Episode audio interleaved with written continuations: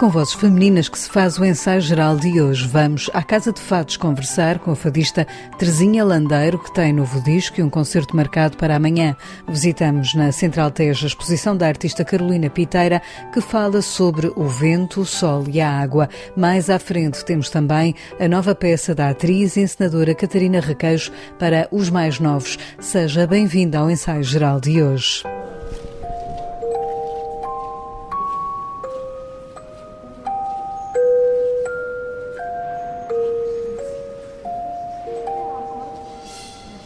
Uma árvore, uma laranjeira despida de folhas, suspensa no ar, que gira ao som desta música com as raízes à mostra e que tem um ninho de pássaros.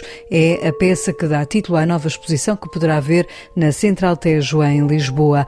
O Tempo Sem Tempo é uma mostra da artista Carolina Piteira que pretende ser um grito de alerta na corrida contra o tempo para travar as alterações climáticas. Esta é uma mostra que fala da terra, do vento, do sol e do mar e de como devemos preservar o planeta. A artista recorreu a materiais reciclados para criar as peças. Tentei em todas as peças usar materiais eh, reciclados ou reutilizados, coisas que tinha no ateliê. Algumas tive de ir ao lixo, por exemplo, os plásticos, que são dos materiais mais poluentes que nós temos hoje em circulação no nosso planeta fui buscá-los propositadamente para eh, mostrar na peça do, do, vento a mão humana, a nossa intervenção. Tenho também materiais mais simpáticos, digamos assim, que também foram reutilizados, que são folhas secas e pétalas, flores secas. Tenho também uma vela de kite do Francisco Lufinha, que, que lhe pedi para dar textura às minhas telas, que foi usado antes do Francisco fazer a travessia, portanto, para os treinos para essa viagem. Pintura, colagem, escultura, instalação, vídeo, desenho são os meios que Carolina Piteira usou para criar as obras. Esta exposição fala sobre o vento, o sol e a água. Fala-nos sobre as suas forças, mas também as suas fraquezas e a nossa relação com estes elementos. Estas peças foram todas feitas em mediums diferentes. Por exemplo, eu representei o vento com pintura, representei o sol com uma instalação e um vídeo e representei a energia da água também com, com pintura. São peças de grandes dimensões porque eu queria que o visitante se sentisse pequeno, porque nós somos pequenos, mas nós fazemos a diferença se mudarmos os nossos hábitos e se as nossas ações forem mais sustentáveis, digamos assim. E eu também queria que as pessoas sentissem isso. Numa das peças ouvimos o batimento cardíaco da filha da artista, que foi mãe, enquanto preparava esta exposição, e foi com esse olhar no futuro das crianças que pensou esta urgência do tempo. Foi uma exposição inspirada nos, nos pequeninos.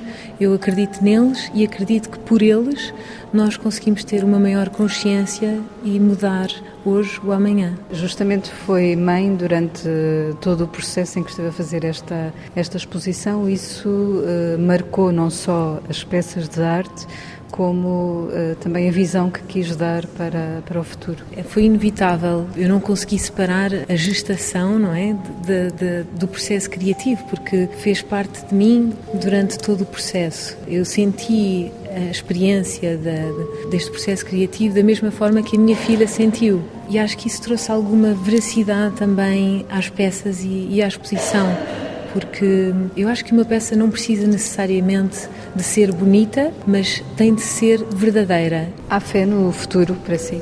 Há fé no futuro, sim. E eu acho que esta exposição também mostra, mostra isso. Meu nome é Maria Teresa, como a minha avó. Faço hoje 80 anos.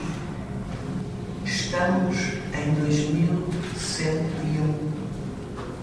E ontem saiu o último grande evacuamento da Terra. Carolina Piteira desafia o público a ver esta exposição em família. Eu acho que é uma exposição para todas as idades e achava giro que as famílias viessem juntas, que haja uma conversa depois desta exposição, até para incentivar as crianças a mudarem os seus comportamentos, mas muitas vezes são as próprias crianças que mudam os comportamentos dos pais. E isso é muito importante. O Tempo Sem Tempo é uma exposição que poderá ver na Central Tejo, no MAT, em Lisboa, até 31 de janeiro.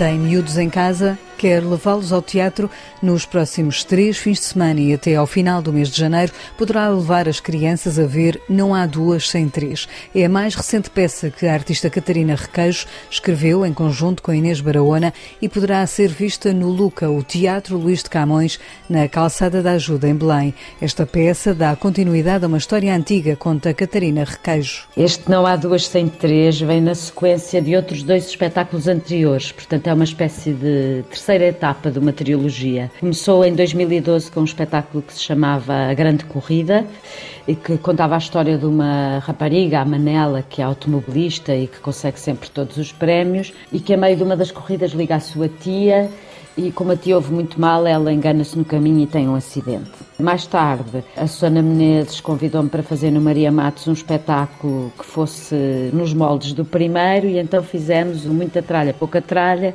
que era o mesmo dia de ação, mas contado pela tia Odete e pelo tio Alfredo, que iam ver a sobrinha a correr no Grande Prémio da Batalha e que no meio do caminho telefonavam para a sobrinha e eles não tinham um, mas tinham uma série de acidentes. Depois surgiu há dois anos o convite da Susana para fazer um outro espetáculo em que eu entrasse como atriz. Como gosto muito destes espetáculos e da equipa que está na origem deles, que é o texto é meu e da Inês Barahona, e a cenografia e os figurinos são da Maria João Castelo, resolvi reunir a mesma equipa e contar agora eh, a tia Odete vem contar a história da primeira corrida em que Manela ganhou uma taça e neste momento está à procura dessa taça para um museu da Manela que vai inaugurar na Bobadela. E à medida que procura a taça na garagem, vai-se lembrando dos episódios que passaram na Feira Popular no dia em que a Manela fez sete anos. Manela é minha sobrinha. Há quem diga que a cara dela é quase igual à minha. Estes são os ingredientes desta história cheia de música e rimas. E não pense que, se não viu os espetáculos anteriores, não poderá ver este, porque Catarina Requeijo explica que não será assim. Ao contrário dos suplementos dos jornais, que não podem ser vendidos separadamente, estes podem ser vistos separadamente. Portanto, não implica ter visto os anteriores, pode ver-se só um, porque há sempre uma contextualização da história e, além disso, as histórias são sempre histórias muito simples. Eh, os espetáculos têm características comuns, são todos em rima, seguem todos uma estrutura de acumulação e repetição que vem muito da estrutura das histórias tradicionais, o que faz com que o público às vezes já consiga decorar uma parte da história, mas podem ser vistos separadamente. Alfredo, cautela, não largues a mão da Manela. Olha o passarinho. Anela, não faças beicinho. Alfredo, endireita o capachinho.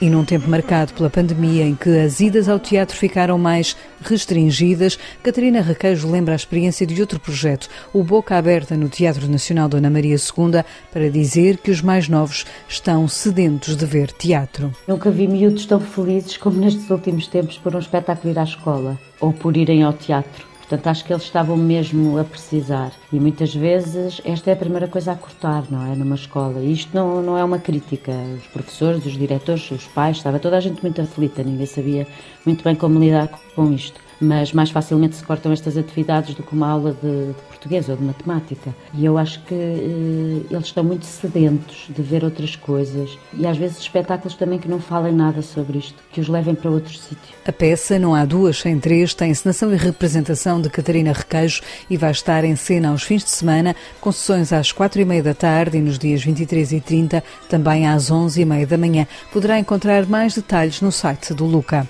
No ensaio geral, recordamos agora a artista madeirense Lourdes Castro, que morreu recentemente, aos 91 anos, na evocação aqui feita por Guilherme de Oliveira Martins, o nosso colaborador do Centro Nacional de Cultura. Lourdes Castro começou no Centro Nacional de Cultura com José Escada em 1954. Mas depressa compreendeu que o ambiente artístico era fechado e pobre. Em 1958 nasceu KWY, com as três letras que não tinham lugar no alfabeto português. A revista podia ultrapassar fronteiras sem se submeter à censura prévia. Era uma carta aos amigos com o desejo de se poder experimentar, explorar, combinar, inventar novos territórios, novas margens, novos ritmos, apresentando uma total liberdade. Não era uma revista portuguesa era um sinal cosmopolita para abrir horizontes. Havia muito divertimento no verdadeiro sentido, ou seja, coisas diversas. O que nos unia não eram as tendências estéticas, o estilo de cada um, mas sim o facto de sermos todos amigos. E tão amigos éramos que, mesmo depois de tantas coisas passadas, ainda hoje somos amigos. Lourdes Castro, René Bertolo, Costa Pinheiro, José Escada, João Vieira, Gonçalo Duarte, Jan Voss e Cristo. O grupo é marcante. E foi com a serigrafia que vieram a luz e as primeiras sombras. Fazia colagens e, querendo realizar obras impressas, coloquei os primeiros objetos sobre seda pré-sensibilizada. Obtive assim as primeiras sombras projetadas. E Maria Helena Vieira da Silva definiu-a. Ela ali há um caráter extremamente honesto e reto, fortes qualidades de dedicação, coragem e até heroísmo na sua vida cotidiana. Especialmente é dotada de real e tangível talento artístico. Poucos jovens pintores portugueses em Paris nos têm inspirado tanta confiança e tantas esperanças. Que melhor podia dizer-se? Lourdes Castro partiu, mas ficou conosco.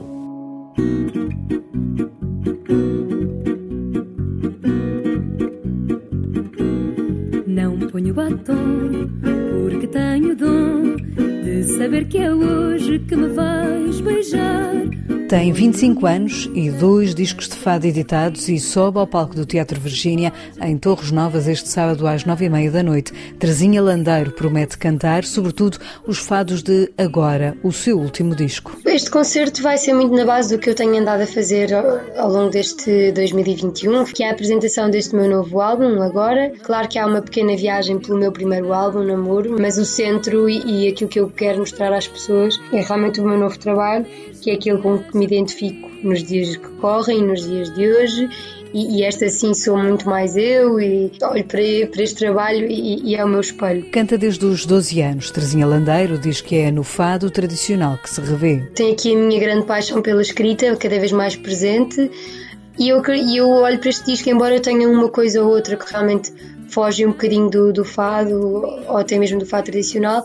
E eu olho para este disco e sinto que é um disco de fado, que acaba por ser uma fadista que representa um bocadinho a tradição e a linguagem mais tradicional do fado, que é aquilo que me apaixona e é aquilo, por aquilo que eu me apaixonei há quantos anos, já não sei, tinha 12, portanto, há 13 anos, e, e, então é isso que eu quero defender e é isso que eu quero mostrar, é o fato tradicional e para que as pessoas consigam conhecer o fato tão bem quanto eu conheço e que se possam apaixonar por ele como eu me apaixonei. Tem como referências nomes como Amália Rodrigues, João Braga, Beatriz da Conceição, os fadistas da nova geração como Ana Moura, Carminho, Raquel Tavares, Camané ou Helder Moutinho. Terezinha Landeiro começou pelas casas de fado, mas também se realiza no palco. A nossa entrega é sempre a mesma. Às vezes, for um ensaio e dizem, ah, não é preciso cantar com tanta intensidade ou assim não dá, porque estamos a falar de fados, de sentimentos, de repente quando começamos a cantar as coisas são sempre levadas muito a sério, portanto tentemos nós para 10 pessoas, 20, 200, 500, a entrega é sempre a mesma e a dedicação há de ser sempre a mesma. Se calhar a forma como as pessoas recebem a informação é, é diferente. Num concerto temos as luzes, temos o palco, que eu acho que também são fascinantes,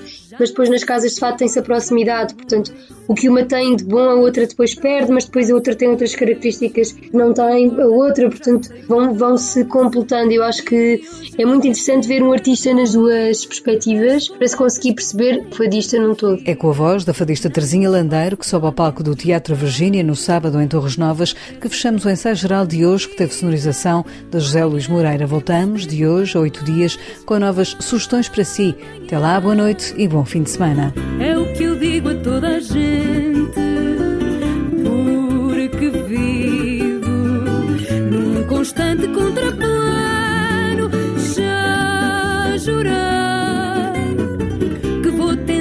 fazer diferente, mas talvez seja melhor, seja melhor tentar para o ano, mas talvez seja melhor, seja melhor tentar para o ano, mas talvez seja melhor, seja melhor tentar para o ano.